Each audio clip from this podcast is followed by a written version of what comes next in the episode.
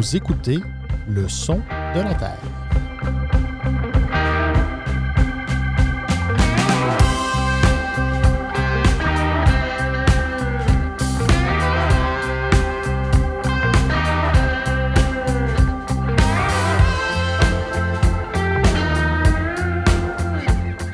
Bonjour et bienvenue dans votre balado qui traite de nouvelles agricoles, le son de la Terre propulsé par la Terre de chez nous. Aujourd'hui, c'est notre dernière émission de 2022 et je vous propose de terminer l'année en beauté avec un véritable passionné d'agriculture biologique, Ghislain Jutras. Il va venir nous parler de son Odyssée Bio, un projet qui l'a mené à visiter des fermes bio à travers le Québec, ainsi que du Wiki Maraîcher, une véritable mine d'or d'informations pour les producteurs bio. Ghislain a aussi eu la générosité de nous faire une petite performance en fin de rencontre, lui qui est également caleur dans des veillées. Vous savez, euh, celui qui vous dit de soigner la baquaise dans le fond de la boîte à bois? Mais avant ça, je discute des dernières actualités agricoles avec le journaliste Martin Ménard. Oui, il y aura quelques sujets en lien avec Noël, mais nous allons également parler de l'histoire d'un agriculteur bio qui passe du côté du régénératif, ainsi que du cauchemar vécu par deux agriculteurs après avoir reçu de la terre de Remblai. Bonne écoute.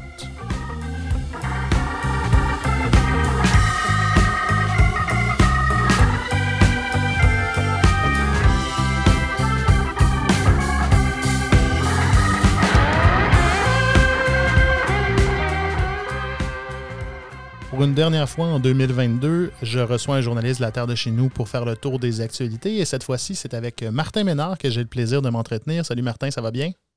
Oui, très bien. Et toi, mon Vini? Oui, ça va très bien, Martin. On a plusieurs sujets au menu, donc euh, je te propose qu'on commence euh, dès maintenant. Euh, le premier sujet duquel j'aimerais ça t'entretenir, c'est au sujet de la terre de Remblai. On a eu, tu as, fait quelques rencontres dernièrement et quelques, quelques discussions à, ce sujet-là avec des agriculteurs qui ont, qui ont vécu ben, ce qu'on a appelé un cauchemar par rapport à la, terre de Remblai. J'aimerais ça que tu, m'exposes un peu leur, ce, qui, ce, qui, leur est arrivé et comment, comment faire pour pas que ça arrive. Une situation qui semble un peu euh, anormale, mais qui est peut-être plus commune qu'on le pense. Euh, Normand Mallette, agriculteur d'un coin de Mirabel, euh, Laurentide, qui lui reçoit quelques voyages de terre d'un. En fait, l'espèce de Moses operandis là-dedans, c'est une compagnie, par exemple un numéro, qui se trouve à transporter de la terre, à évacuer de la terre pour un entrepreneur. Et là, notre, notre producteur laitier, Hein, Normand Mallette, lui, accepte de recevoir de la terre, mais au début, il devait recevoir euh, un certain nombre, mais il s'est rendu à pratiquement 1000. Eh Et là, ensuite, a eu une espèce de, cascade de problèmes. La, ville, la ville est arrivée chez lui en disant Tous ces camions-là, M. Mallette, euh, c'est pas normal. Puis, ils ont regardé en disant il avait reçu trop de terre sans avoir demandé de permis. Ensuite, l'environnement, le ministère de l'Environnement est venu faire des prélevés. Par chance, pas de sol contaminé. Donc, c'était du euh, de la terre qui n'était pas non plus de qualité euh, extraordinaire parce qu'il y avait quand même de la roche. Mais au-delà de tout l'aspect euh, contamination, si on veut, lui, ce qui lui posait problème, c'est que la compagnie, la compagnie numéro, lui a fait une sacrée monticule sur sa terre et ne l'a pas étendu. Les gars sont partis avec la, le bouteur. Et d'ailleurs, qu'est-ce qu'un bouteur, euh, Vinny? Qu'est-ce qu'un bouteur, Martin? Un boule. Un bon vieux boule. Donc, le boule est parti. Sans étendre la terre. Donc, il s'est ramassé avec un, gros, gros monticule de terre sur, sur, sa terre. Euh, puis, dans, le fond, c'est vraiment pas ce qui avait été, euh, ce qui avait été entendu avec, avec le, contracteur.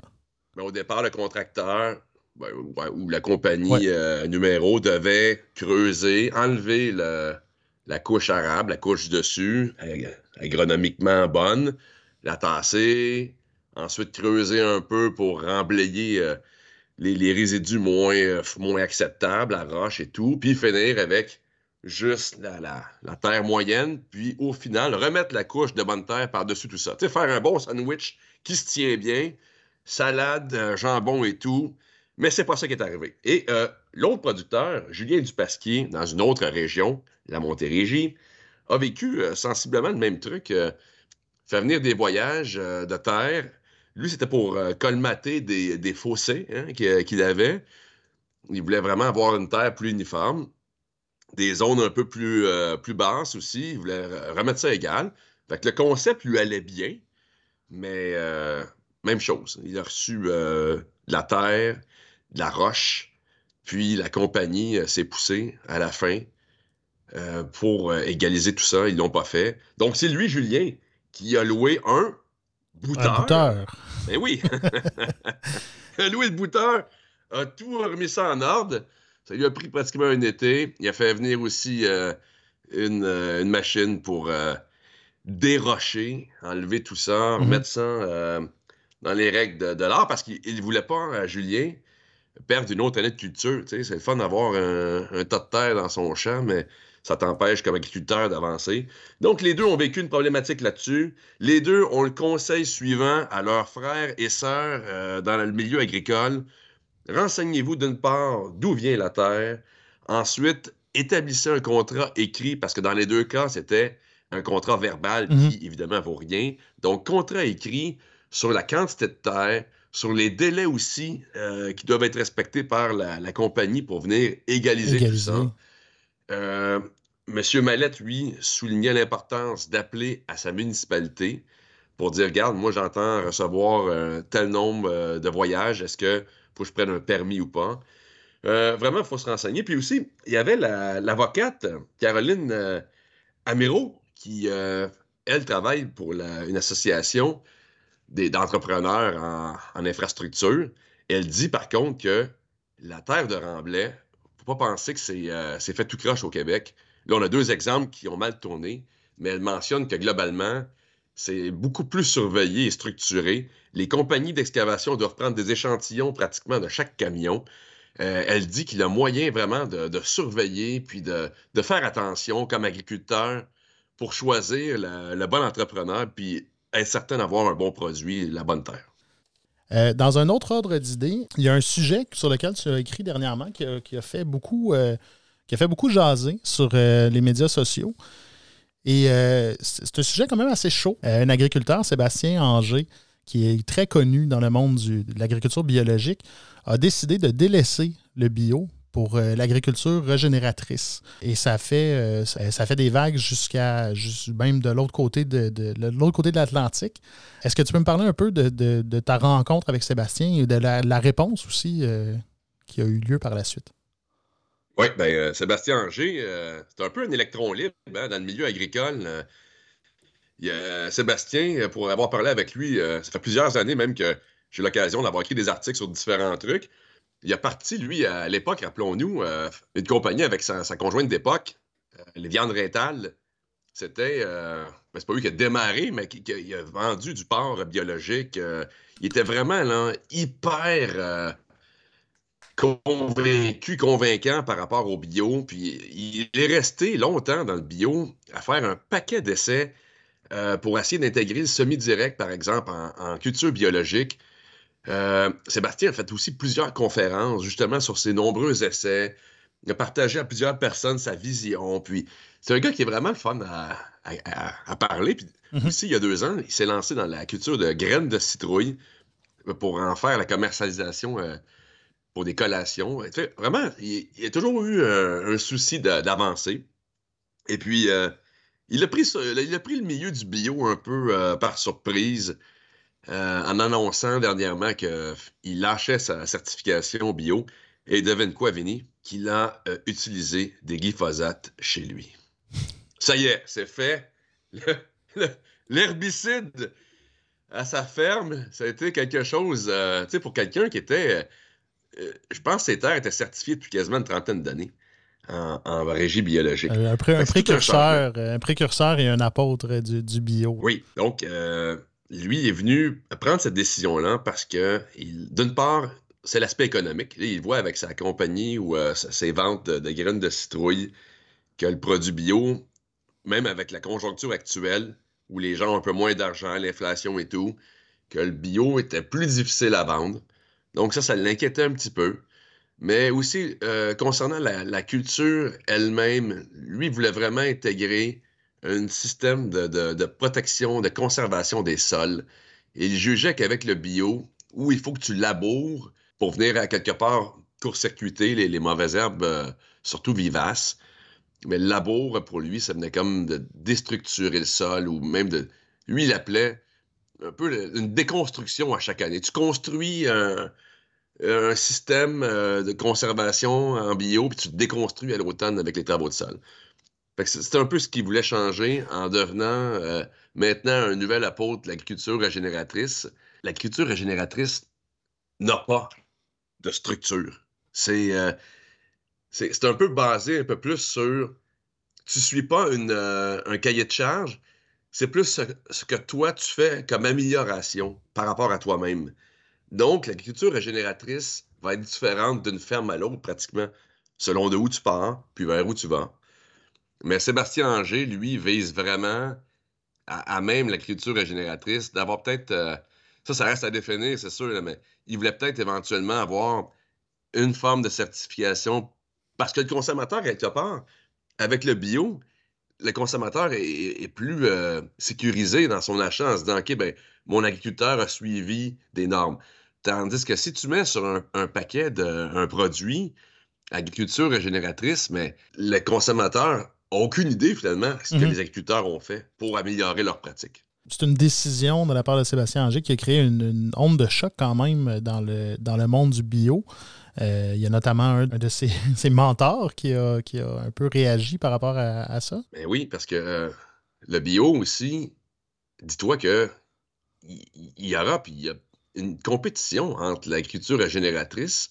Tu prends, euh, il y a des grosses compagnies, General Mills, qui ont, qui ont fait un vœu envers l'agriculture régénératrice ils ont des, superficies qui veulent vraiment. Euh, ils sont donnés des objectifs très précis.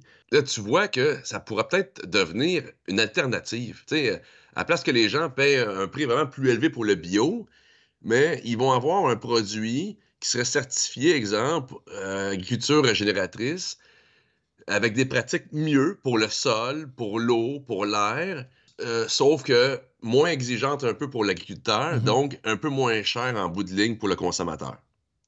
Alors, ça, pourrait devenir un compétiteur pour tout ce qui est bio. Puis là, les bio, ça, les place un petit peu dans une position de, évidemment, de réaction par rapport à ça. Qu'est-ce qu'eux vont faire par rapport à leurs normes, leur certification, mais aussi par rapport à, tout ce qui est la, comment je pourrais dire, toute la, théorie derrière ça. Tu sais, c'est un peu, euh, quand on disait apôtre en début de, début de mm-hmm. match sur euh, le, le, bio, mais c'est que tu deviens un bon coup, tu te dis, OK, moi, je crois aux valeurs du bio, je crois à mon cahier de charge. Fait quand tu vois quelqu'un qui quitte l'équipe, ça te fait quelque chose. Et c'est le cas, justement, de notre, euh, notre professeur qu'on connaît pratiquement tous dans, le bio, Denis Lafrance à Victoriaville, qui est au CETAB. Denis, lui, qui était même l'enseignant à Sébastien Anger. Puis là, c'est pas pour faire de la, la, mini euh, confrontation entre deux personnes, mais je pense que ça, mérite quand même un clin d'œil.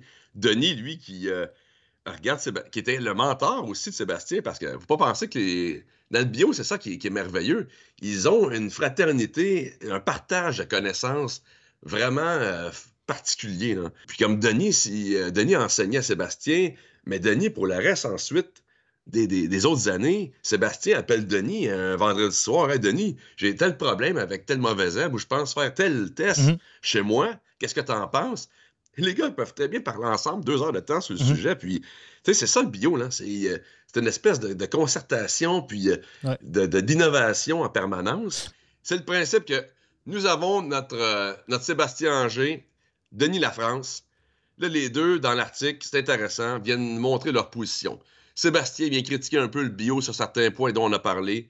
les travaux de sol, par exemple. Denis vient dire, oups, il y a des nuances à prendre là-dedans. Travaux de sol, premièrement, tu as des bio qui vont en faire juste une fois aux trois ans, aux quatre ans, les fameux labos. Donc, c'est pas vrai qu'on va venir déstructurer le sol chaque année. Puis ensuite, Denis, essentiellement, vient dire, en bout de ligne, l'utilisation de pesticides dont on a, on a le droit en agriculture régénératrice est plus dommageable que toutes les pratiques euh, en bio. pour lui, c'est pas compliqué.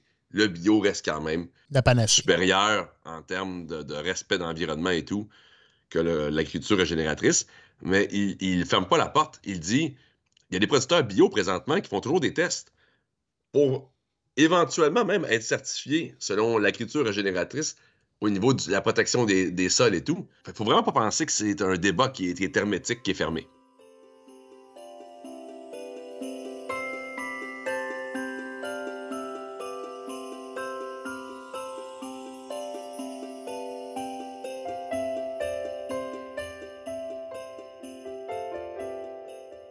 Alors, Martin, on n'a pas vraiment le choix d'en parler. C'est le temps des fêtes qui approche euh, à grands pas et euh, l'heure est au sapin de Noël. Alors, je ne sais pas si c'est un sapin naturel ou artificiel chez toi, mais euh, d'une façon ou d'une autre, si c'est un sapin naturel, il t'a coûté un peu plus cher cette année. Hein?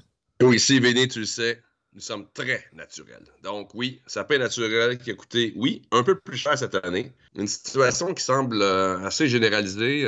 on a parlé à avec un, revendeur de sapins qui, euh, a quatre ou cinq emplacements sur la rive sud de Montréal, qui mentionnait vraiment une hausse de prix, à peu près de, près de 40% en trois mhm. ans. On avait une discussion ensemble à savoir si euh, le, point de rupture chez les consommateurs euh, allait être atteint au niveau du prix. Il y a un certain montant qu'un jour, on, exemple, on ne paiera pas un sapin 200 pour un Noël, tu sais. Non.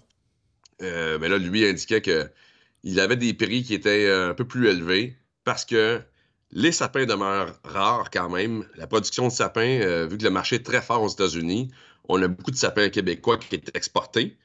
Puis euh, ça fait en sorte que ce qui nous reste au Québec, ça fournit pas. On n'a pas de surplus. Donc ça crée un, petit peu de, prix à la hausse parce que les producteurs vendent un peu plus cher, les, distributeurs, les revendeurs, parfois les en, bon anglais, les, brokers vont aussi s'en prendre un peu plus. Mais qu'au final, le consommateur paye un peu plus. tu parlais de, sapins qui sont vendus, aux États-Unis. Euh, tu as rencontré euh, un, monsieur qui fait des sapins format, euh, format géant. Un, marchand de sapins géants hyper impressionnant. Monsieur Enos en Estrie, un sympathique gaillard 83 ans, je pense, le monsieur, euh, un ancien ingénieur. Lui, vraiment, euh, c'est son projet de retraite. Il avait acheté une terre euh, dans les années 80 qu'il a, qu'il a reboisé avec du résineux, justement, puis aussi des, espèces nobles, feuillues. Il a, puis il est tranquillement parti sa plantation comme ça. Et il s'occupe, il bichonne, euh, mon Vinny, ses arbres, euh, parce que lui, il vend des sapins, euh, parlons en pieds malheureusement, mais entre 30 et 40 pieds. Eh boy, OK. Rentre pas dans ton salon, hein? C'est des formats géants. oui, mais c'est pour mettre souvent devant des, des commerces, par exemple, il y a une, aux États-Unis, collège américain, des, des, commerces, Walmart d'ailleurs, qui fait venir des sapins géants de lui. Mais euh, ce monsieur, justement, la différence, c'est qu'il les euh, taille à chaque année avec son échelle euh, oh, pour être certain que les, sapins soient. C'est pas des sauvageons, comme il dit si bien, ce sont des sapins cultivés, mais géants. Puis aussi, avec ses petits-enfants, ses enfants, il s'est parti une, petite division de, de, sapins plus conventionnels, de taille salon, qu'on pourrait dire, en autocueillette. Mais vraiment, le monsieur s'est construit un chalet, dans une cabane en bois rond euh, dans, sa forêt. Tu vois qu'il a, il a vraiment misé sur le projet de retraite qu'il, lui fallait. Euh, il en parle avec passion. C'est vraiment. Euh, c'était, agréable de lui parler. Si on reste sur la thématique de Noël, Martin, tu as fait une. Tu fait toute une rencontre dernièrement dans ton coin à Saint-Liboire. Oui, donc la famille Flibot Morin, hein, qui euh, ont une maison euh, qui doit honnêtement être observable euh, de la Lune, tellement qu'il y a de lumière de Noël. C'est hallucinant. Je pense que Manic 5 doit fournir à elle seule juste leur maison. Mais, sais-tu comment, Vinny? J'ai eu l'idée d'un petit texte sur, sur eux. Je suis dans le coin de Saint-Hyacinthe, en pleine ville, OK? Un petit magasinage. Et là, je vois la voiture, la voiture lettrée de Karine, intitulé Notre monde magique de Noël, OK? Avec pratiquement des lumières allumées sur sa voiture, les guirlandes de sapin sur le toit, mais ce que tu veux. Je dis, wow! J'avais déjà entendu parler qu'il y avait une maison décorée dans le coin de Saint-Liboire, mais quand tu es rendu à lettrer ta voiture, hein, c'est qu'il y a une autre étape. Hein? On est rendu à business, là. Effectivement. Ben oui, business, parce que euh, d'ailleurs, c'est un changement. Si on, si on se reprend un peu du début, Karine euh, Flibot est avec son frère Francis. Euh, ça, c'était dans le coin de 2000, 2008. Les, euh, ils viennent déménager. euh, Karine vient d'aménager à Saint-Liboire, qui d'ailleurs n'est pas très loin de l'autoroute 20, leur maison, peut-être quelques kilomètres. Karine, avec son frère, décore. Les gens arrêtent sur le bord du rang pour regarder les, lumières de Noël, trouvent ça beau. Là, Karine, son frère, se met à, à avoir des idées de grandeur. Ils disent, ça y est, les gens aiment ça, on a des commentaires incroyables, on fait quelque chose de gros. Ils créent des sentiers derrière la maison. Donc, tu as le devant de la maison, évidemment, qui a toutes les, euh, espèces de, de décorations qu'on connaît, mais le derrière, ils ont un grand terrain qui mène jusqu'à leur porcherie, hein, mais le terrain en arrière s'est rendu plein de thématiques illuminées de Noël. Euh, la fée, euh, j'allais dire la fée des dents, Ça fait des étoiles. Ça fait des la étoiles. fée des neiges, euh, le Grinch sur le bord de la porcherie, tu sais, euh, un petit coin thématique, euh, une igloo, la, la zone du Père Noël, avec, devine quoi, plancher chauffant pour le Père Noël. Là, eux avaient tout le temps l'habitude de faire ça gratuit. Ils se sont aménagés aussi un, un saloon, OK? Parce que euh, Patrick Morin, hein, le conjoint de Karine, lui, c'est un cow-boy dans l'âme. Alors, pour euh, joindre un peu sa passion personnelle et celle de Karine, ils ont fait un saloon avec un piano. Et là, les gens, dans le temps des fêtes, peuvent venir jouer de la musique, créer une ambiance folle. Donc, honnêtement, c'est c'est vraiment un, un coin qui, qui était... euh, tout était gratuit. Tu avais un chocolat chaud dans le saloon, un petit café, tu laissais une contribution. Bon, mais la dernière fois, la dernière année avant la, la pandémie, ils ont eu pratiquement 50 000 visiteurs qui le disaient. 50 000. Oui, Wow. pas des farces. hein. Un coup, Patrick, c'est ce qu'il disait. Il dit, il y avait tellement de monde chez nous, le terrain était plein. Partout où tu regardais, il y avait du monde. C'était, c'était la folie. Puis euh, là, ils ont, il y avait comme un, un petit, euh, une petite boîte de contributions euh, volontaires. Ils ont reçu comme 5 000 cette année-là. Puis ils sont dit, ouais, 5 000 sur 50 000 avec toutes les dépenses parce qu'ils ont des lumières. Ils ont 400 000 lumières. Hein? Karine passe son été, ben, pas à tricoter, mais à réparer, elle, des, euh, des, des lignées d'ampoule et tout le kit. Puis euh, à faire des plans, hein, parce qu'ils autres aiment changer à chaque année leur, leur disposition. Alors, ils, ont, ils se sont pris euh, une petite décision difficile. hein. Est-ce qu'on continue gratuit ou pas? Non. Et finalement, ils ont mis ça payant euh, l'an dernier. Puis, euh, ils ont ajouté, par exemple, une maquilleuse, un conteur ou une conteuse d'histoire. Alors, c'est un concept qui est devenu un peu plus commercial, mais qui a toujours euh, un volet assez impressionnant. Pas de farce, quand tu t'arrives dans, le secteur, là, puis tu vois le, halo de, lumière multicolore, hein, tu, vois que les gens euh, ont fait un effort. Il y a un effort de décoration, ça c'est sûr. Ben, écoute, Martin, on va, euh, on va écouter euh, Francis Flibot, qui est le, le frère de, le frère de Karine, nous expliquer un peu le setup, comme on dit. Euh, Francis Flibot, euh, le petit frère de Karine, la propriétaire de notre monde magique de Noël. Euh, je vais vous parler aujourd'hui euh, de plus côté technique. On est rendu pas loin de 400 000 lumières. On commence à décorer le 1er septembre. C'est beaucoup, beaucoup, beaucoup de temps. On passe beaucoup de temps en famille. On est sept, sept personnes de la famille. Euh, on a notre grand ami on, euh, Jacques qui est notre technicien en lumière et en électricité. On a plus de 500 ampères qui vont rentrer souterrain, euh, vraiment pour euh, sécuriser les sentiers.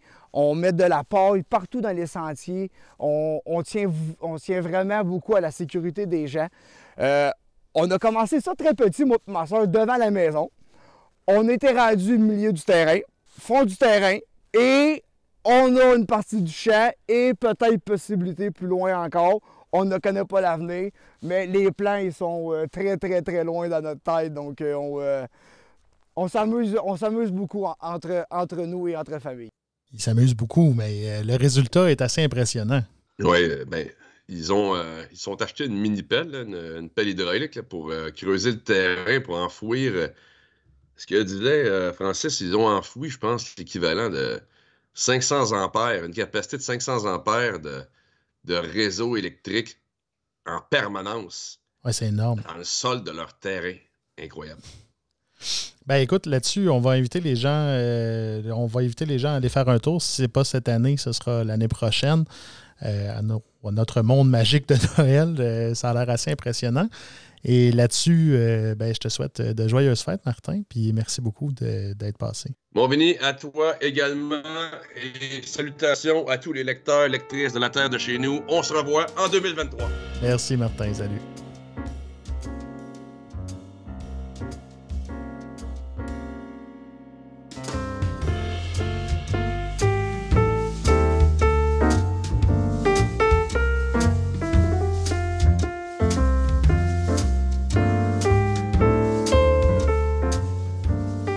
Pour notre ultime grande entrevue de 2022, je reçois un homme aux multiples facettes qui occupe une place de choix dans le monde de l'agriculture biologique au Québec.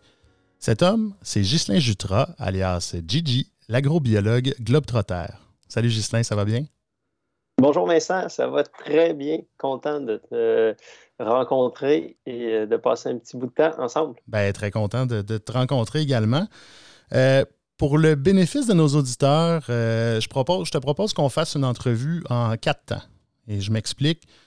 Euh, j'aimerais dans un premier temps qu'on aborde un peu ton, histoire, euh, ton, ton, vécu, le parcours qui t'a mené jusqu'à où tu es aujourd'hui et qui t'a mené aussi à partir ton Odyssée bio, duquel on va parler dans un deuxième temps. Puis euh, ensuite de ça, j'aimerais ça qu'on aborde un peu ton, bébé, le plus, le plus, euh, le dernier né, si on veut, euh, le wiki maraîcher que vous avez lancé il n'y a pas très longtemps. Et ben, bien sûr, je garde le bonbon, le, le, cadeau de Noël en cette période des fêtes-là. On va parler de ça pour la fin. on va parler de ton côté artistique et de tes performances de, de, de. Ben, pour ceux qui ne savent pas nécessairement ce qu'est un caller, c'est la personne qui anime la danse euh, dans, une, dans, les, danses traditionnelles euh, québécoises, bien sûr. Et euh, peut-être qu'on aura peut-être même droit à une petite prestation de ta part en fin de en fin d'émission. Excellent. Ben écoute, on rentre dans le vif du sujet. Tout d'abord, qu'est-ce qui t'a amené à t'intéresser à l'agriculture dans un premier temps? Et à l'agriculture bio euh, dans un deuxième temps. Est-ce que c'est ça a été le même, un seul et même déclencheur ou un est venu avant l'autre? Et... Ça, suit pas mal. Euh, je dirais le, premier déclencheur, euh, c'est des histoires de famille parce que depuis sûrement près de 400 ans, tous mes descendants, descendantes, finalement, ou mes aïeux, mes aïeux, comme on dirait, sont, issus du milieu agricole, donc euh, la région du centre du Québec, au sud du lac Saint-Pierre. Euh, et, euh, mais c'est ça, ça a sauté une génération dans ma famille. donc moi, j'ai vécu ça un peu par procuration, par les histoires que mes parents me racontaient quand ils étaient jeunes. mon père, il était 14 de son bord, ma mère était 5. C'est l'époque des, grosses familles, oui. Exactement, c'est ça. Puis euh, sur, toute cette belle gang d'oncles et de tantes-là, j'en ai un qui est, agriculteur, mon oncle François, et euh, qui a fait toute euh, sa vie. Là, donc, j'ai eu quelques contacts aussi. je me souviens la première fois que j'ai vu une vache Austin, puis que j'avais eu peur. Mais c'est ça. Donc, je te dirais que c'est mes, contacts de la tendre enfance. mais le, réel déclencheur, c'est à l'adolescence, autour de l'âge de 12 ans. Euh, mes parents m'avaient amené dans une corvée euh, sur une ferme de, connaissances qu'il y avait. Puis j'avais vraiment aimé, euh, j'avais vraiment aimé ma journée. Puis j'avais lancé ça comme de quoi que j'aimerais ça recommencer. Puis ben là, j'ai été mis en contact avec une ferme qui prenait des jeunes pour X-Men ou pour un été complet. Fait que, j'ai abouti dans les cantons de l'Est, donc à deux heures de, de ma banlieue de Charlebourg, euh, où j'ai euh, euh, passé le plus de mon temps durant l'année scolaire. Mais dès que j'avais une chance de, prendre la clé des champs, j'y allais passer du temps. Puis pas juste l'été, je retournais le temps des sucres. même avant ça, j'y allais passer du temps les fêtes. Fait que c'est toute une histoire, je te dirais, aussi sociale en même temps qu'agricole. Je suis tombé vraiment sur des gens qui avaient un grand cœur, puis ça, ça m'a bien lancé dans, dans ce monde-là. Puis euh, ne serait-ce qu'aussi que ma, propre famille, mon oncle, que, que, j'admire beaucoup, et mes, mes, cousins qui sont là-dedans. Puis au final, ce qui t'a accroché là-dedans, et ben en fait, ce qui t'a accroché là-dedans, bon, on, on, on l'entend visiblement, c'est aussi les gens. Euh, mais qu'est-ce qui t'a mené, euh, qu'est-ce qui t'a mené au bio aussi? Parce que c'est au-delà des au-delà des, des, vaches et de la ferme. Euh, qu'est-ce qui t'a mm-hmm. déclenché un peu aussi euh, dans, dans, ce, dans cette voie-là d'aller vraiment euh, faire, de devenir un apôtre du, bio carrément? ben, ben, comme moi j'ai grandi dans les années 80, donc on parlait beaucoup de, des pluies acides, des, des, pesticides. donc je pense que dans notre éducation euh, au primaire, au secondaire, euh, c'était des thèmes qui, qui, m'ont touché. Euh, et je pense que dans ma famille aussi, il y avait ces valeurs-là, d'être proche de la nature, dès qu'on a une chance de, s'y évader, etc., puis d'avoir un, contact avec dire, un comportement responsable finalement. Je mhm. pense que des valeurs de responsabilité dans ma famille, couplées à, l'éducation que j'ai eue à, l'école, euh, ça a éveillé ma conscience finalement au, euh, à l'importance du respect de l'environnement. Puis là, si on... Euh, et, oui. Non, non, vas-y, vas-y. Oui, donc, ben, ben c'est ça. Donc, il y, avait, disons, cet environnement-là favorable qui, qui, était autour de moi. Euh, puis quand j'ai commencé à travailler sur la ferme en Estrie, euh, c'est une ferme euh, qui n'utilisait pas de, produits de synthèse. c'était pas une ferme qui était certifiée bio, c'était de la polyculture, élevage, plusieurs types d'élevage, des grandes cultures, du foin, un jardin, à une échelle quand même pour en vivre. Là. c'était pas juste de la subsistance. Donc, c'est ça. J'ai comme trempé là-dedans là, à partir de mon adolescence. Puis si on saute, euh, si on saute quelques années et on se ramasse euh, ensuite, euh, bon, tu as été par la suite enseignant aussi au Cégep de Victo, donc tes études t'ont mené jusqu'à jusqu'à l'enseignement? Oui, ben ça, c'est une fibre que j'avais aussi. Mes, deux parents ont été professeurs à divers niveaux, puis bon, c'est une autre influence familiale. Puis quand il est arrivé le temps de faire un choix pour étudier euh, à l'université, euh, ben, euh, je regardais l'agronomie puis l'enseignement. parce que c'était comme deux choses qui, me tenaient à cœur à ce mhm. moment-là. je me suis inscrit en enseignement, en fait, puis je n'ai même pas commencé la session, en fait, quelques mois ou peut-être même semaines avant la rentrée. je me suis dit, attends, il est arrivé quelques éléments de réflexion dans ma vie, puis là, je me suis dit, attends, je suis en train de faire le bon choix. Puis là, je me suis dit, non, je suis mieux d'aller en agronomie. Puis si je veux l'enseigner un jour, euh, ben, ça va être possible. Si je m'en vais en enseignement, euh, qu'est-ce qui va me rester de temps pour faire de l'agriculture? Je ne savais pas trop. Fait que finalement, c'est ce qui m'a lancé euh, dès 98 là, à l'université en agronomie à l'Université Laval. je suis entré avec cette passion-là de l'agriculture, mais sous-entendant qu'un jour, j'aimerais l'enseigner. Euh, quand, j'ai terminé mes études euh, à l'Université Laval, euh, j'ai fait un peu de coopération internationale. je me suis lancé, en fait, j'ai été chargé de cours à l'Université Laval pendant quelques années, en fait, sur une période de, de 10 ans, à travers laquelle aussi j'ai eu mon entreprise agricole. mais tout ça, éventuellement, d'un côté, j'enseignais à l'université, plus des cours théoriques, quoi qu'il y avait beaucoup de visites, puis j'essayais de rendre ça pratique. Puis de l'autre côté, ben, j'avais mon entreprise euh, euh, de, panier de légumes. Euh, donc, j'étais vraiment dans le concret, dans, la pratique. Mm-hmm. Puis là, je rêvais éventuellement de pouvoir joindre les deux ensemble. Et j'ai eu une offre du cégep de Victoriaville de me présenter une entrevue pour me joindre à l'équipe. Et de, l'idée, c'était de prendre la relève du professeur qui était là avant moi, Denis Lafrance, qui s'occupait de la ferme école. Donc, c'est de même qu'en 2009, je suis rentré euh, en, l'enseignement euh, au, cégep. Euh, justement, un moment, en fait, c'était le creux de la vague. j'ai vraiment, je suis arrivé, j'avais trois personnes dans ma classe. Ah à la fin de la session, à la fin de la session, il n'en restait plus. Puis là, je, je, venais de me dire, oh là, je viens de laisser mon entreprise, je viens de déménager, etc. Puis dans l'idée que j'allais participer à quelque chose d'encore plus large, finalement, où je m'aperçois que je suis, je suis dans le creux de la vague. Même le directeur du cégep à ce moment-là, ou le directeur des études, avait presque menacé de fermer le programme, en tout cas, mm-hmm. évoqué, le fait qu'on pourrait peut-être fermer le programme.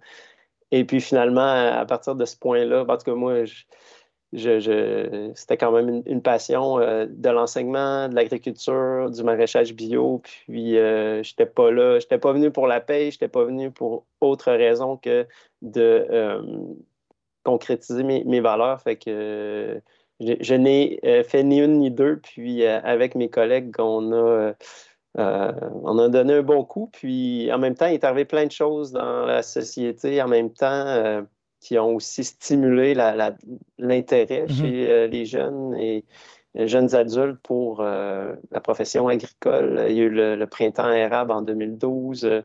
il y a eu des livres qui ont été publiés. Bref, ça, ça, a créé un buzz. Puis euh, nous, on était là à ce moment-là. Puis là, c'est là que, pour revenir à ce que tu disais, on a vu une montée euh, en flèche euh, des inscriptions pendant les dix ans que j'étais là. Ça a été une courbe presque exponentielle. C'est ça, il n'y avait plus seulement trois élèves dans le programme. C'était rendu beaucoup plus que ça vers la fin.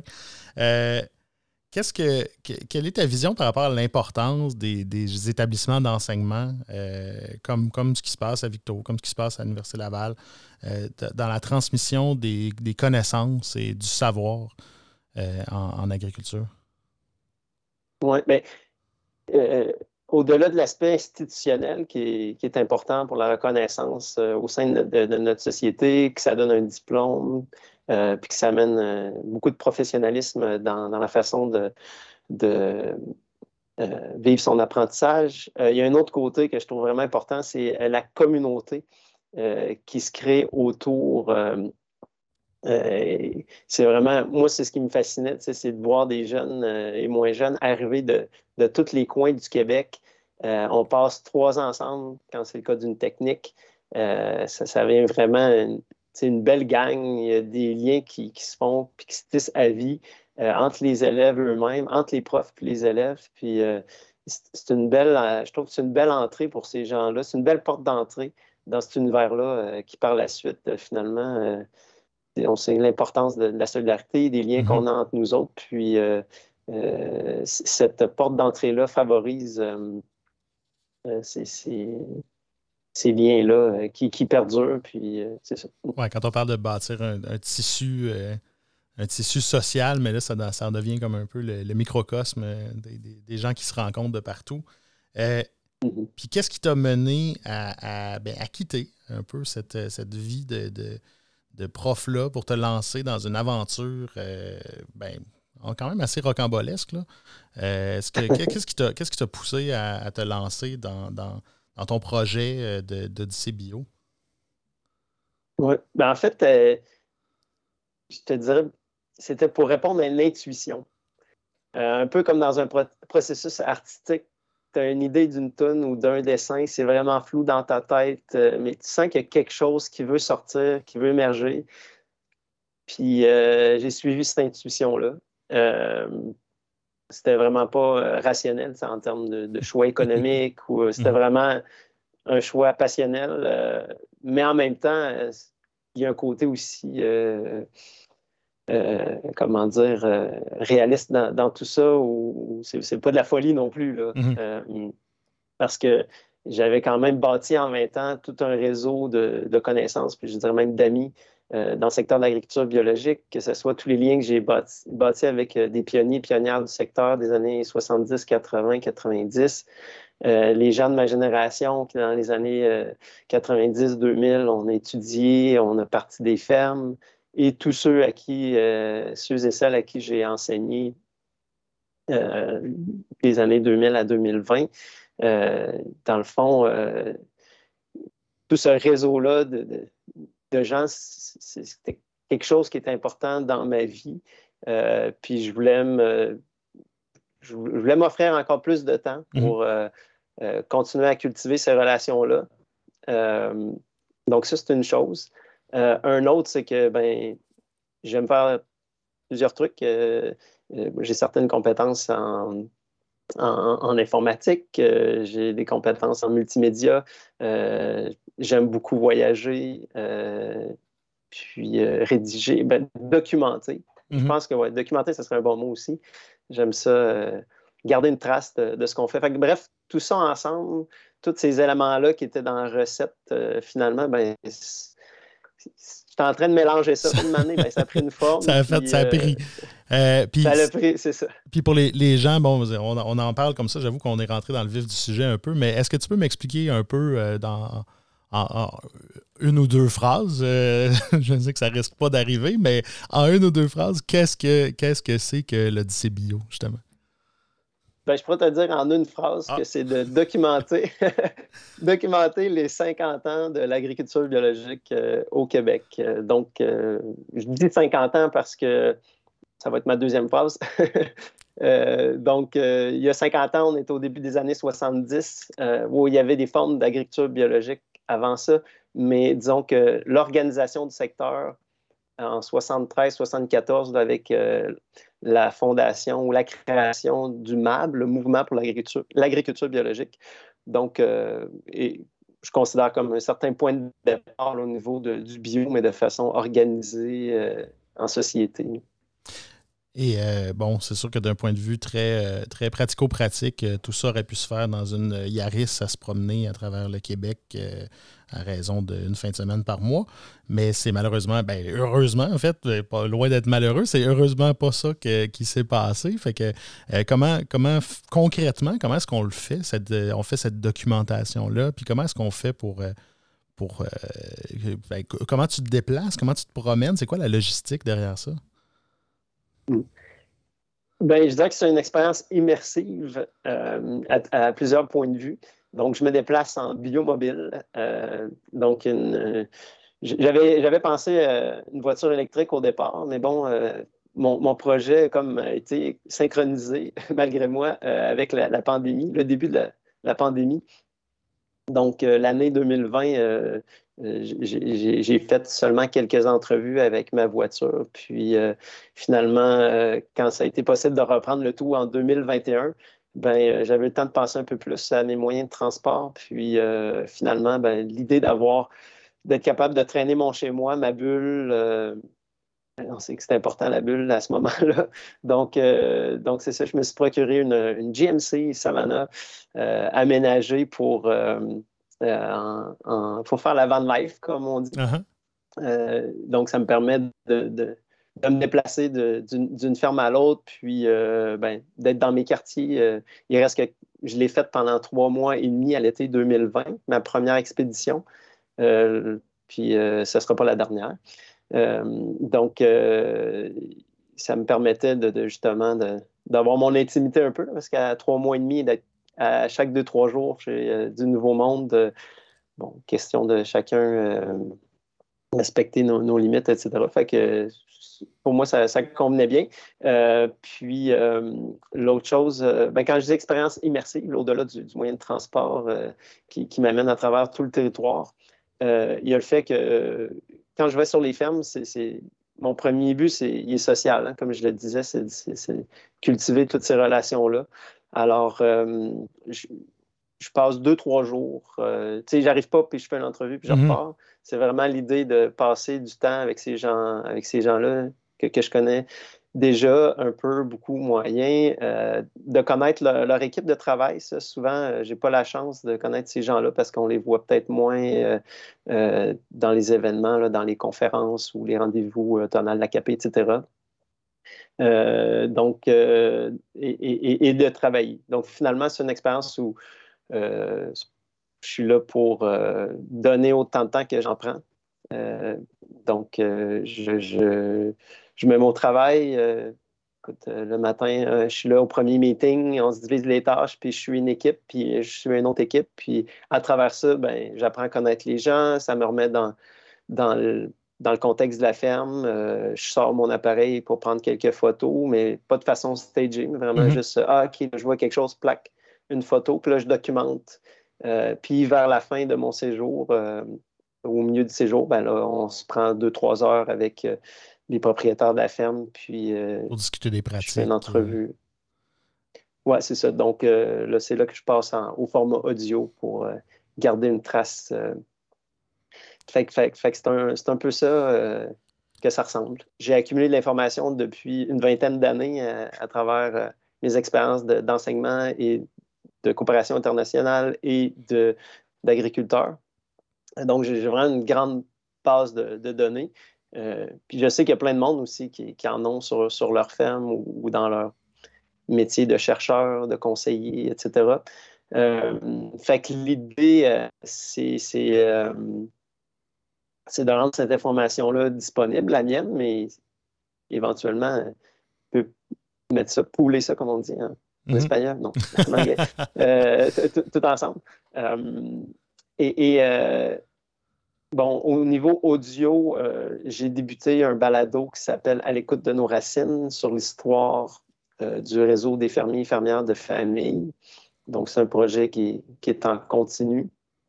Euh, quelques épisodes qui sont disponibles, puis euh, je vais poursuivre euh, bientôt la publication. sinon, au niveau des photos, des textes, ben c'est ça. Je, cherchais, j'avais pas. je me suis lancé dans mon outil bio avec les trois piliers, le social, l'historique, puis le technique. Puis, ben, social, historique, bon, social, c'est facile, on voit des gens, puis ça se passe. l'historique, ben, euh, c'est par, entre autres, le, balado.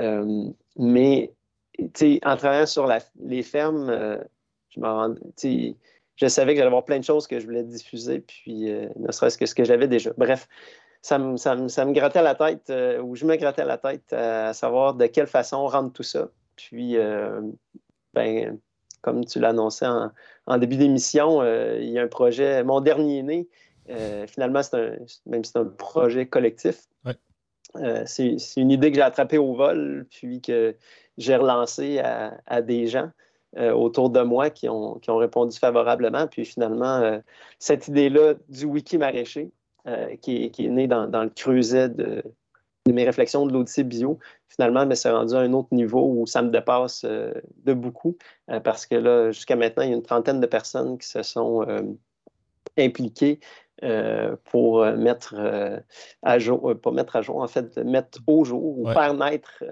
ce, site, cette encyclopédie-là, il y a deux semaines, en fait, que c'est maintenant en ligne. Donc, c'est le, véhicule, finalement. c'est une autre forme d'aboutissement aussi de cette intuition-là que j'avais au départ. Puis, comme je voulais pas. en fait, comme je me disais, il y avait beaucoup d'avantages à, faire ça. Euh, j'aurais pu euh, faire cette mission-là seulement seul. Je vais documenter 50 ans du bio, mais en même temps, il y a plein de gens que ça intéresse puis qui ont des choses à dire. Puis je ne vais pas suffire à la tâche finalement à faire ça tout seul. D'un autre côté, c'est pas juste pour le documenter, mais c'est pour l'utiliser aussi, là, cette information-là. Après, euh, faut, faut que l'objectif, c'est aussi qu'elle serve. Là. Exactement. Mais moi, je, vois deux échelles là-dedans. Il y a le court terme, puis euh, le long terme. Bon, on pourrait mettre le moyen terme si on veut, mais dans le court terme, euh, il y a des gens qui prennent des décisions sur des fermes, puis ont besoin d'avoir accès rapidement à l'information. Euh, puis sur des fermes, mais ça peut être aussi des conseillers, des chercheurs, etc. Donc, le wiki maraîcher vise à répondre à ce besoin-là. Mais en même temps qu'on documente puis qu'on archive, on se crée une mémoire. Ça, c'est l'aspect long terme. Mm-hmm. Euh, bon, une mémoire des aspects techniques, euh, mais une mémoire aussi de, nos valeurs, de l'esprit qui règne, de la culture euh, qu'on a bâtie d'échange puis de solidarité, qui est vraiment importante. Puis, il ne faut pas prendre ça pour acquis, selon moi. Il peut arriver quelques événements, puis dans dix ans, le niveau de solidarité qu'on connaît en ce moment entre les maraîchers, maraîchères bio du Québec ben, pourrait changer. On ne sait pas. Ça, peut évoluer dans plusieurs directions. Euh, puis moi, je trouve que c'est vraiment beau ce qui se passe en ce moment. Il y a quelques semaines, on se retrouvait au rendez-vous automnal de la, de KP, euh, presque 300 personnes. Écoute, l'énergie était tellement là, là c'était mhm. vibrant.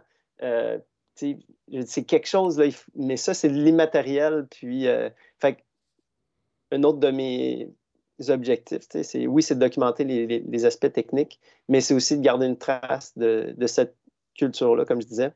Euh, puis ça, ben, ça, se traduit un peu mieux dans les entrevues audio. Euh, puis je me dis que dans une couple d'années, ben, il y a des gens qui peuvent écouter ça, ça peut les inspirer ou ça peut continuer à faire vivre euh, ces valeurs-là, puis cette énergie-là avant de. Bon, tu, m'as un peu devancé, mais euh, avant de passer à la. Non, non, mais il n'y a aucun problème. Avant de passer à la, question du wiki maraîcher, c'était une très courte question. Je voulais juste savoir euh, combien, combien de fermes est-ce que tu as eu la chance de, visiter euh, à peu près, là, si on y va sur un, ballpark, comme on dit en bon français? Ben, durant mon Odyssée 2021, la, première grande escapade, j'ai fait une soixantaine d'escales en ah, trois mois et demi. Euh, mais si je compte tous les fermes que j'ai visitées là, au Québec euh, et un peu à l'extérieur, parce qu'il y a des gens en Ontario, des gens au mhm. Nouveau-Brunswick. Euh, donc, je dis souvent le Québec, mais finalement, c'est le Québec et ses environs. c'est ça, des, centaines de fermes mhm. que, j'ai pu visiter jusqu'à date. puis dans d'autres pays, j'ai eu la chance de, de travailler euh, ou de faire des contrats de consultation dans à peu près 25 pays euh, jusqu'à maintenant. Donc, euh, il n'y a pas une fois que je n'ai pas manqué d'aller voir ce qui se passait sur les fermes, c'est certain. Est-ce qu'il y a vraiment une, grosse différence avec ce qui se fait ailleurs, entre ce qui se fait au Québec? J'imagine que Québec, Ontario, bon, chaque, chaque ferme doit avoir ses particularités. Là, on ne s'en sort pas.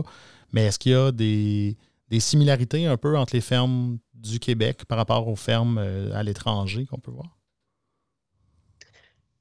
Bien, à la base, euh, ce qui réunit tout le monde, c'est le fait d'être agriculteur, agricultrice. Euh, il y a quelque chose comme d'universel dans, cette, dans cet emploi du temps-là, dans, cette, comment dire, vocation, on mm-hmm. dire aussi, d'être en contact avec notre environnement naturel dans un but de, de nourrir ou de fournir des fibres ou autre chose, euh, des produits de la terre finalement, euh, pour soi et pour euh, notre sa communauté.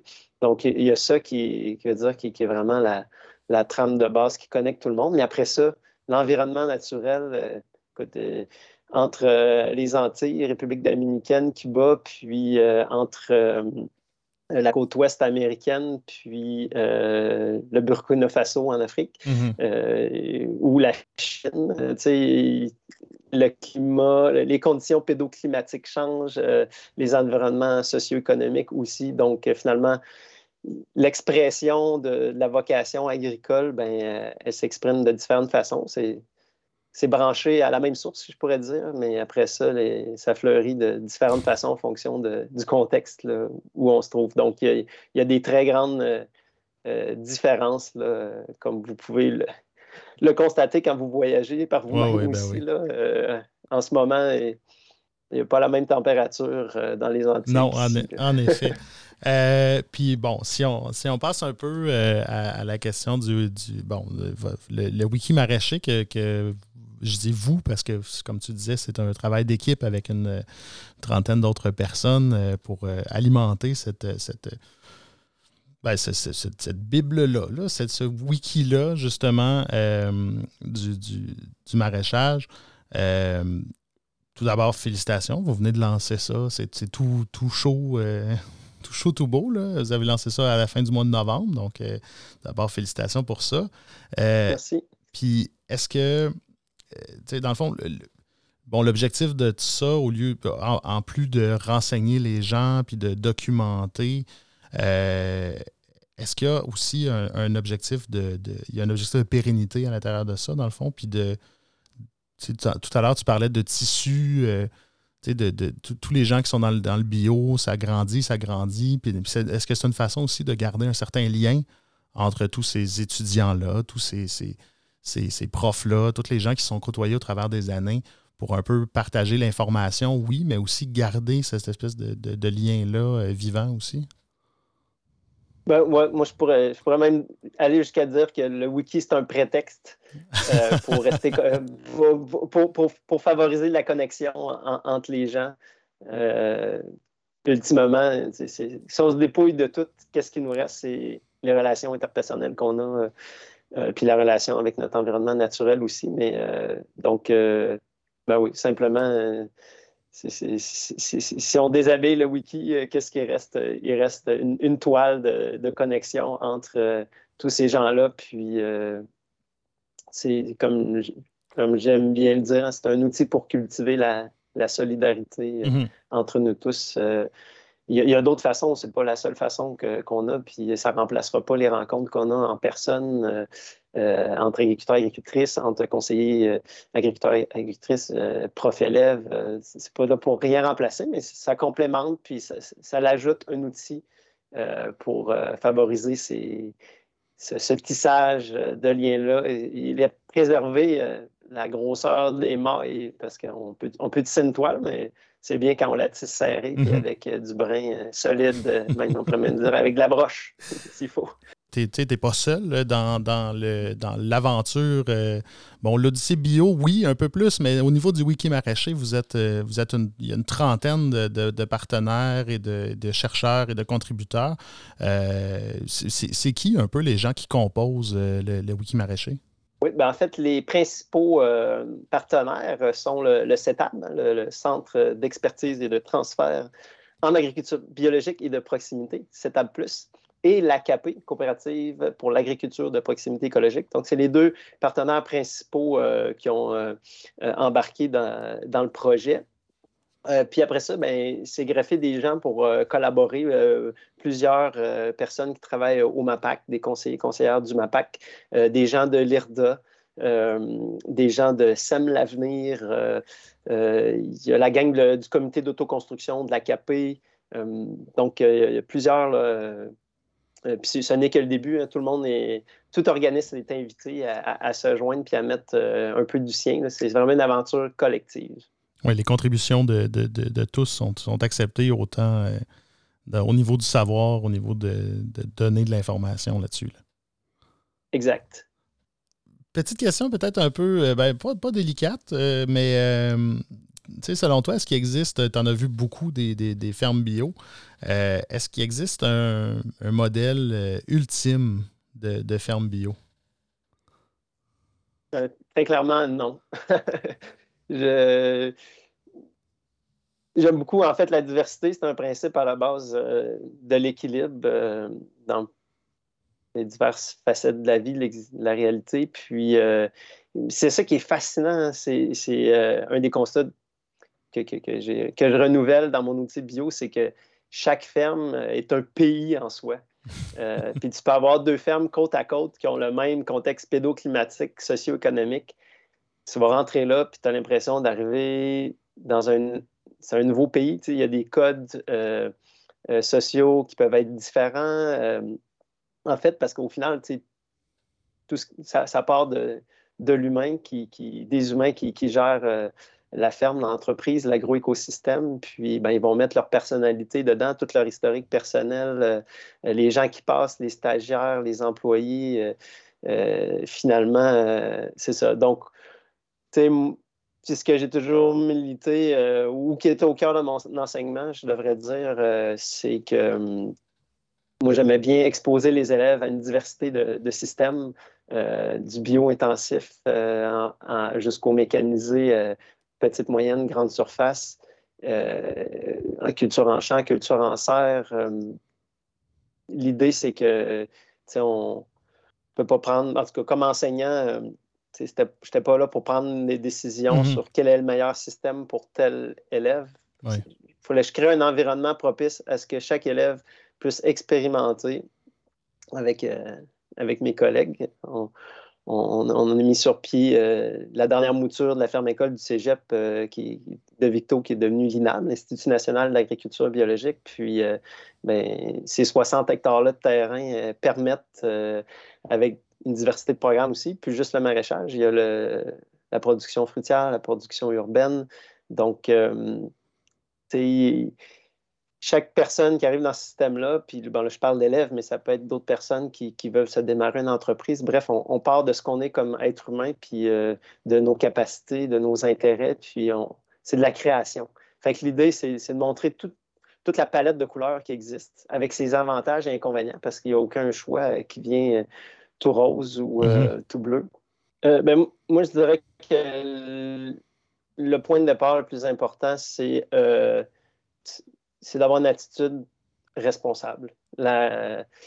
donc, toujours remettre en question ces, pratiques dans une optique de responsabilité sociale qu'on choisisse d'être conventionnel ou, bio, ou en tout cas bio ou pas bio, euh, dans, le, dans, le, fond, le plus important, c'est dans, dans, une démarche d'amélioration personnelle, euh, améliorer son agro-système, diminuer son, son empreinte. Euh, puis ça, ça fait que tous les systèmes, qui soient conventionnels, bio ou entre les deux, régénératifs, puis entre les deux parce qu'il y a, plusieurs déclinaisons à travers les mhm. années. On parle de régénératif en ce moment pour certains aspects, mais on a parlé d'agriculture euh, raisonnée. Euh, LISA, Low Input Sustainable Agriculture, il, y a, toutes sortes de, couleurs, euh, de, de, package. Un éventail. De, ou un éventail, c'est ça, d'ensemble de, pratiques. Mais au final, au-delà de, toutes ces, différences-là, ces préférences qu'on peut avoir, l'idée, c'est d'être toujours en train de, euh, de, de, se remettre en, question, je veux dire, pas d'une façon à mm-hmm. ne pas avancer, mais quand même de, euh, sais, dans l'agriculture biologique, euh, on, on, peut encore faire des efforts pour, pour, pour améliorer, pour diminuer le, travail du sol, pour continuer à favoriser encore plus de biodiversité. Tu sais, tout ça, c'est des idéaux, puis il faut continuer la marche vers ces idéaux-là. On n'arrivera jamais dans la perfection, euh, mais il faut se donner un, objectif. Puis je pense que ce qu'on peut avoir à l'intérieur de nous, qui est, euh, la motivation, puis qui est notre boussole là-dedans, ben, je reviens là à la responsabilité euh, sociale. Qu'est-ce qu'on va laisser après nous, puis, puis, quel est l'impact de ce qu'on fait en, en, ce moment, mais aussi pour le futur. Donc, euh, une, étape à la fois.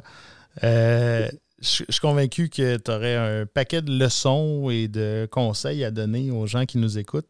Euh, si tu avais en choisir un, ce serait lequel? Ah, ben, spontanément, c'est de, d'être le plus possible en contact avec la réalité. c'est ce que j'ai amené aussi à travers mon enseignement, c'est que ce soit à l'université en le premier mois, c'était juste des visites de ferme.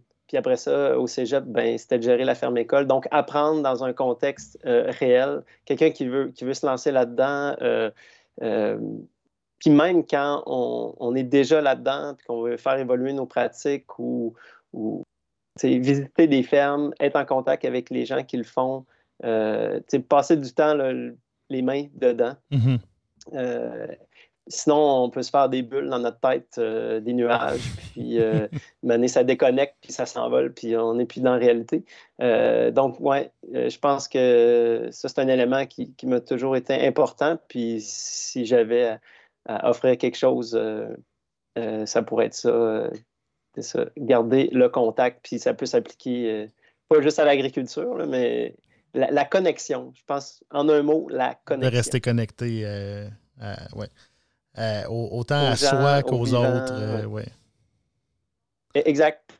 Puis euh, voilà, tu sais, comme. C'est ça. ouais, excuse-moi pour cette dernière colle-là. C'est toujours difficile quand on se fait poser une question et un conseil. non, mais c'est bon. C'est un peu comme si on, c'est comme un peu comme si on demandait à quelqu'un de résumer sa vie en une phrase. C'est toujours un peu complexe. Gislain, quand on parle de, bio, euh, on parle souvent de, ruralité, de terroir. Euh, qui dit terroir dit, tradition. Qui dit tradition dit musique traditionnelle. Euh, tu vois où je m'en vais, j'imagine.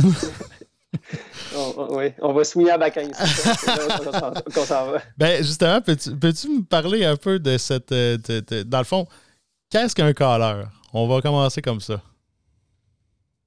Et Caller, euh, ben c'est la personne qui euh, physiquement se trouve entre euh, les musiciens et musiciennes, puis la gang qui danse.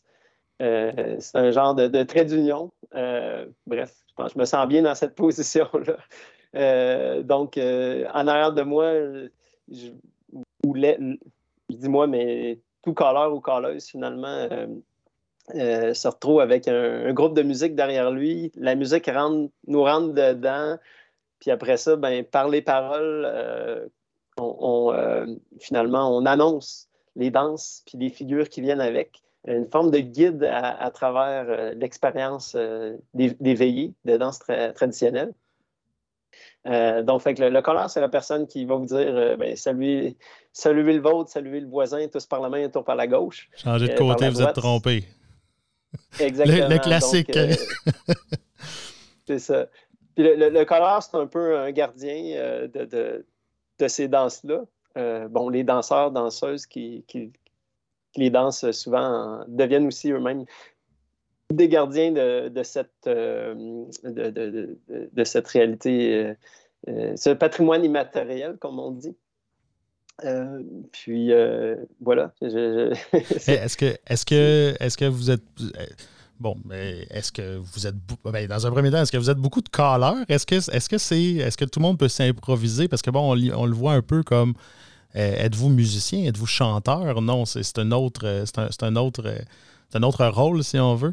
Euh, est-ce qu'il y a, une, est-ce qu'il y a une, association des calleurs? Est-ce que, est-ce que c'est, une, c'est, plus comme un, travail, un hobby, une forme d'art?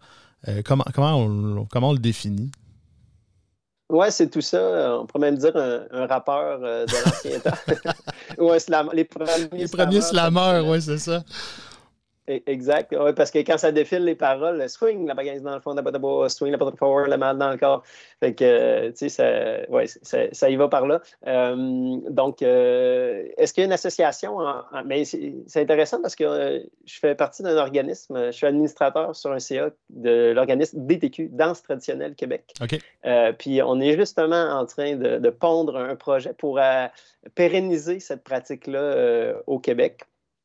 Euh, il y a d'autres efforts aussi qui sont faits euh, par le Conseil québécois du patrimoine vivant, le CQPV, euh, avec qui j'ai collaboré dernièrement à mettre sur pied une série de neuf vidéos de karaoké trad. Donc, ça vient juste de sortir ça aussi. on, peut, on peut sortir ça dans un party de famille, un party de bureau, puis c'est sous forme de karaoké. Donc, on voit, là, il y a un caller et une calleuse, donc moi et euh, Marie Capitaine, qui on s'alterne et euh, on colle. Puis après ça, euh, nos voix s'effacent, puis ça fait place aux, paroles finalement du call au bas de l'écran.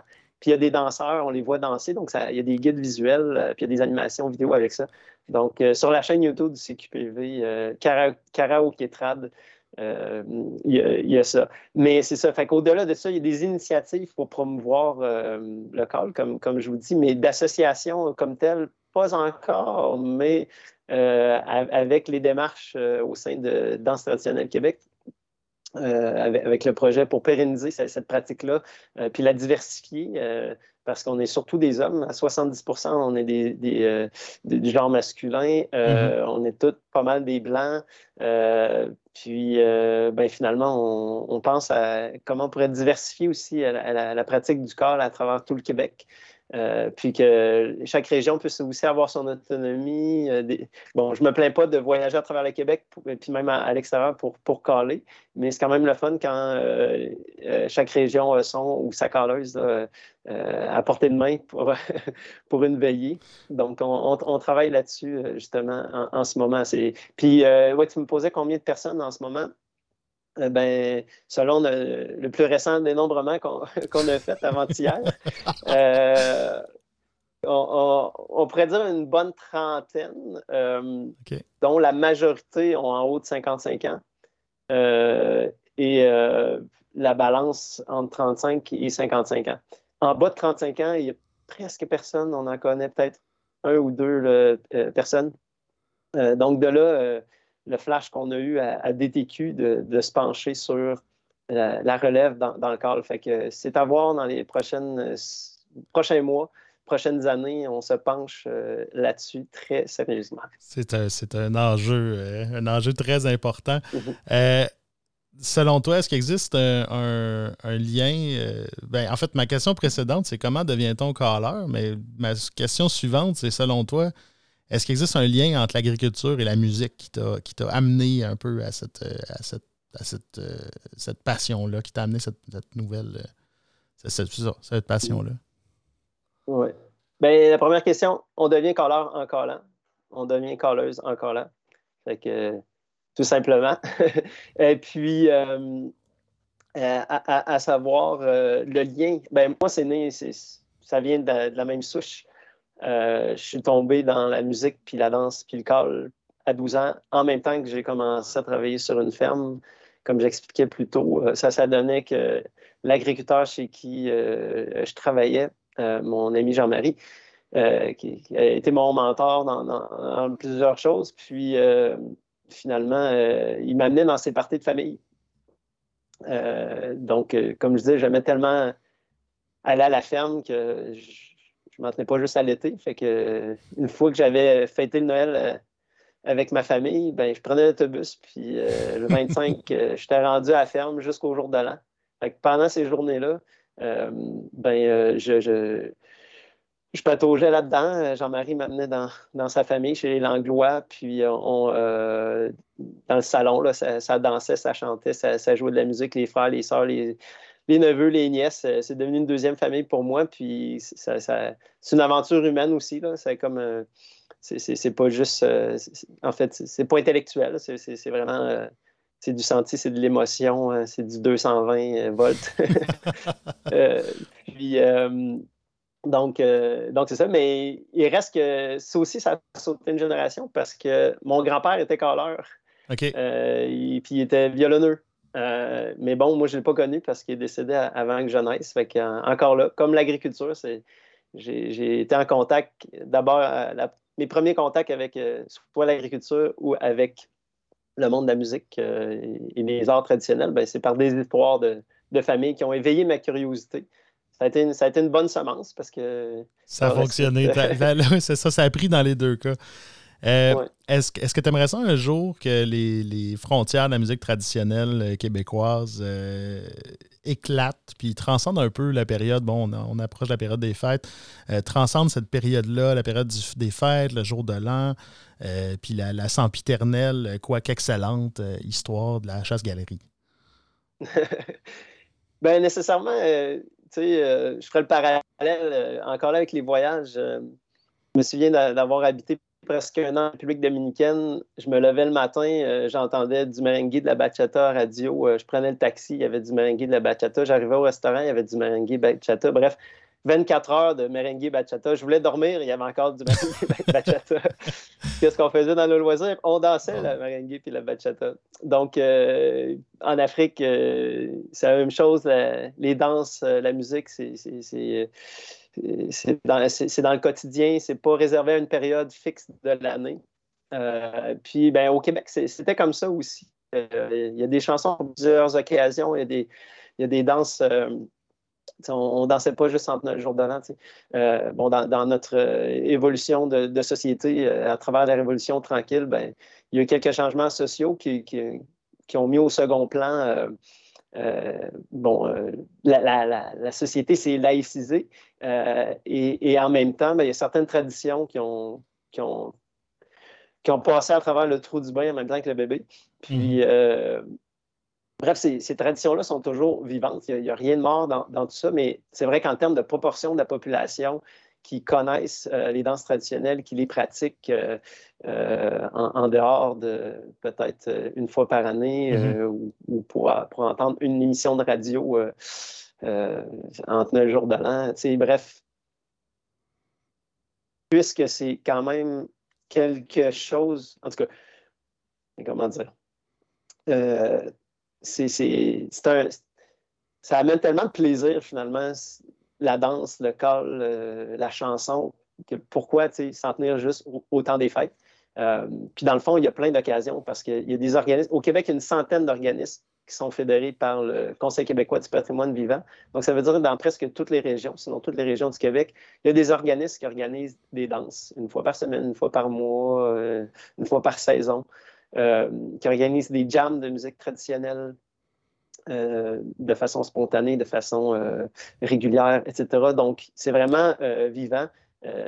puis c'est aussi trippant de voir, en tout cas, les dernières danses moi, que j'ai collées récemment, de ce temps-ci, c'est quasiment une ou deux même trois par semaine. le plancher de danse, il y a beaucoup de jeunes, on, on va dire des gens en bas de 35 ans, de 20 à 35 ans, puis, puis, même plus jeunes que ça. En fait, c'est multigénérationnel. Donc, bref, je sais pas, moi, je, je, je, crois que. Ben, c'est pas une croyance, c'est juste un, état d'être, un sentiment que j'ai tellement de fun à faire ça que je me dis, ben, s'il y a du monde qui veut l'embarquer euh, là-dedans. Euh, Puis, moi, je, me, Ça existe. Je me fais la réflexion en t'entendant euh, parler qu'il y a plus de jeunes qui le dansent. Je peux pas m'empêcher de penser que c'est beaucoup de chorégraphie et avec le, avec le, l'émergence et l'explosion des chorégraphies de TikTok et compagnie. J'ai l'impression que les, jeunes aiment ça apprendre aussi des chorégraphies, aiment ça apprendre des, mouvements. Euh, ben justement, pour les, plus jeunes qui n'ont jamais eu l'occasion de regarder euh, Soirée canadienne, ces ondes de télémétropole, les gens en font partie, euh, comment ça se passe, une, veillée de musique traditionnelle? Ben, probablement, le monde arrive à, son rythme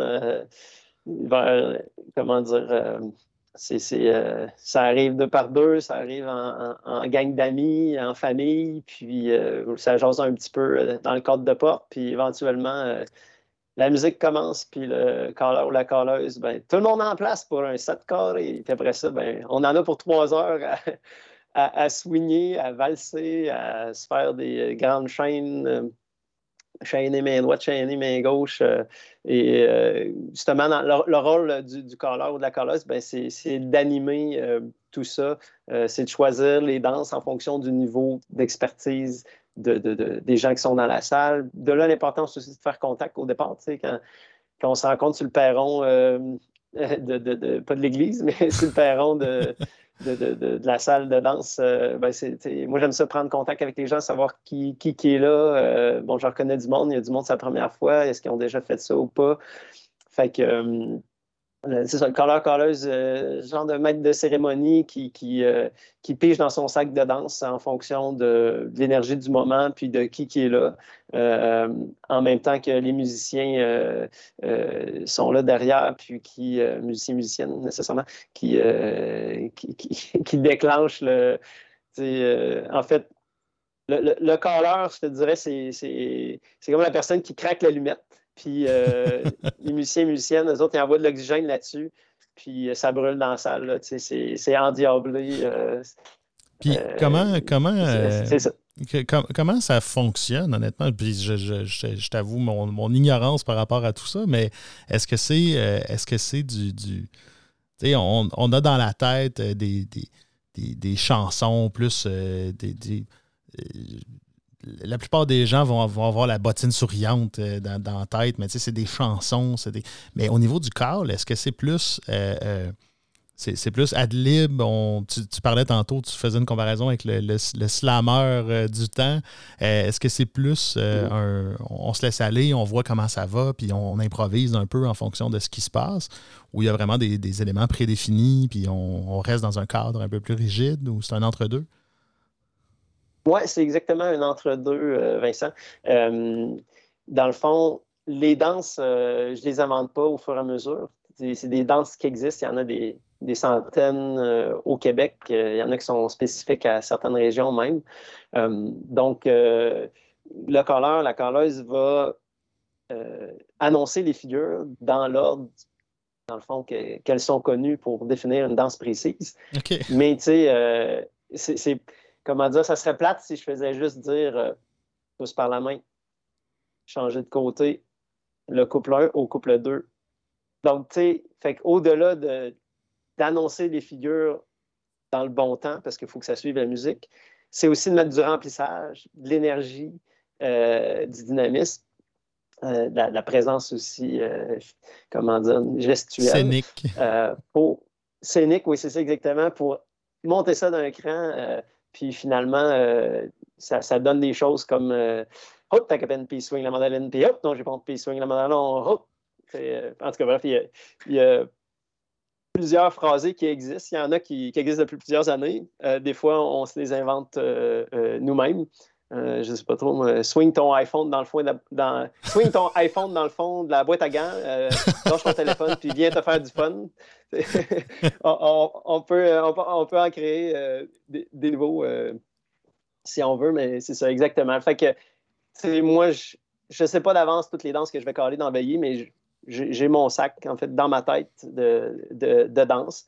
je connais l'ordre des figures, mais après ça, une fois que c'est parti, je sais même pas, au-delà de savoir la figure que je colle entre le, remplissage que je mets, lui, il est improvisé, puis il suit la musique, mon feeling intérieur. C'est là que le colleur, la colleuse va vraiment exprimer euh, son art. Mais je vois un peu un parallèle euh, au-delà de la, rapidité du phrasé. Je vois un peu, je vois un peu un parallèle avec des encanteurs aussi, où euh, des fois, il y a, justement, il faut, faut, faut, que tu cales la vache, il faut que tu cales le prix. Mais entre ça, souvent, il y a comme de l'espèce de flow qui, qui, est, parfois cocasse même. Ça dépend des encans, mais je vois, je vois un parallèle un peu avec ça. Ben écoute, j'aimerais ça peut-être que tu nous euh, qu'on termine euh, qu'on termine la, rencontre, qu'on termine l'entrevue peut-être avec une euh, que tu, que tu nous démontres un peu ton savoir-faire par rapport au cal, qu'est-ce que t'en dis? Oui, bien certainement que ça me fait plaisir de t'envoyer une petite tirade de, caller. Fait que, on t'écoute. Ben, premièrement, on, commence tranquillement. Salut, salut le tien, salut le voisin, tous par la main, tous par la main, un tour par la gauche, un tour par la gauche. Changez de côté, revenez, on s'est trompé, c'est un one-way, ben malgré moi, rendez chez vous, et puis tout le monde swing, swing la bagaise dans le fond de la boîte à bas, swing la potre forward, la malle dans le corps, swing, swing, swing, swing, swing. Ah, c'est soigné, ah, c'est soigné, il faut se promener, promenez-vous, bras dessus, bras et promenez-vous jusque chez vous, main dans la main, continuez votre chemin, ça va bien, tout en rêvant, tout en philosophant, tous par la main, on foule au centre, une deuxième fois par le bout des doigts, et oui, oui, oui, domino, les anges ont chaud, les yobs sur le dos. Ben, c'était une danse rapide, là. Mettons que j'ai passé une coupe de figures. ah, ben écoute, c'est bien, parfait. Pour vrai, ça donne, ça donne vraiment le goût d'en apprendre plus puis d'en savoir plus euh, par rapport à ça. imagine qu'il y a de la musique par-dessus, de la vraie musique. Euh. Ouais, ouais, ça, ça doit soigner, ça doit soigner à baquette dans le fond de la boîte à bois, comme mais j'invite tout le monde à regarder. Il existe le réseau d'éveillés de danse traditionnelle. Euh, si on tape ça sur Internet, réseau d'éveillés de danse, on peut voir l'annonce, les, endroits qu'on peut danser à travers le Québec. pour ma part, j'en ai 7-8 euh, de, prévus dans, les prochaines euh, semaines. Mais il euh, n'y a pas juste moi qui en fais. C'est ça, on, est une, bonne vingtaine, mettons, de callers, calleuses actives. Puis on n'a pas, besoin de, on n'a pas besoin d'avoir de l'expérience non plus. On peut aller on, peut y aller et apprendre. Ben, exactement. Puis je te dirais qu'habituellement, la majorité, ou plus de 50% des gens, euh, ils s'initient à la danse. Fait que on, comment dire, euh, euh, c'est ça qui est le fun, c'est de sentir que c'est pas mort, puis qu'il y a tout le temps du nouveau monde qui, s'ajoute, puis c'est hyper inclusif. Si, vous n'avez jamais essayé ça, il faut au moins l'avoir essayé une fois dans sa vie, ça c'est clair. Excellent. Ben, écoute... il, y a, un seul, il y a, un seul effet secondaire, c'est que le lendemain, souvent, on, a mal aux joues, là, c'est comme si on avait des crampes là, dans les joues, tellement on a ri la veille. Euh, à part de ça, mm. Excellent. Ben, écoute, merci beaucoup, euh, Ghislain. Euh, je te souhaite euh, de passer des super belles veillées dans les prochaines semaines, puis en espérant que ça, ça continue, de, que, que, tous tes projets se poursuivent. Puis je te remercie beaucoup pour ton temps et aujourd'hui. Bien, ça fait plaisir, Vincent. Euh, un joyeux temps des fêtes euh, à toi, ton équipe, puis à toutes les auditrices et auditeurs euh, qui nous écoutent. au plaisir de te voir en vrai dans une veillée de danse ou sur le plancher des vaches. Merci.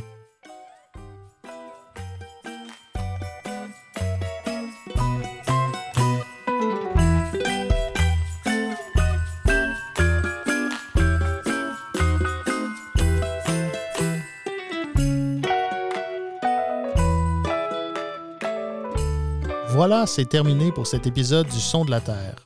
Je veux prendre un instant pour remercier mes invités, Martin Ménard et Ghislain Jutra, pour leur participation et pour leur générosité. J'en profite également pour vous souhaiter en mon nom, ainsi qu'au nom de tous les artisans de la terre de chez nous, de très joyeuses fêtes et une année 2023 à la hauteur de vos attentes. Si vous avez des commentaires, des suggestions, des idées d'invités, n'hésitez surtout pas à nous écrire au balado.laterre.ca ou encore à nous envoyer un message sur la page Facebook de La Terre de chez nous. Sur ce, je vous dis à très bientôt.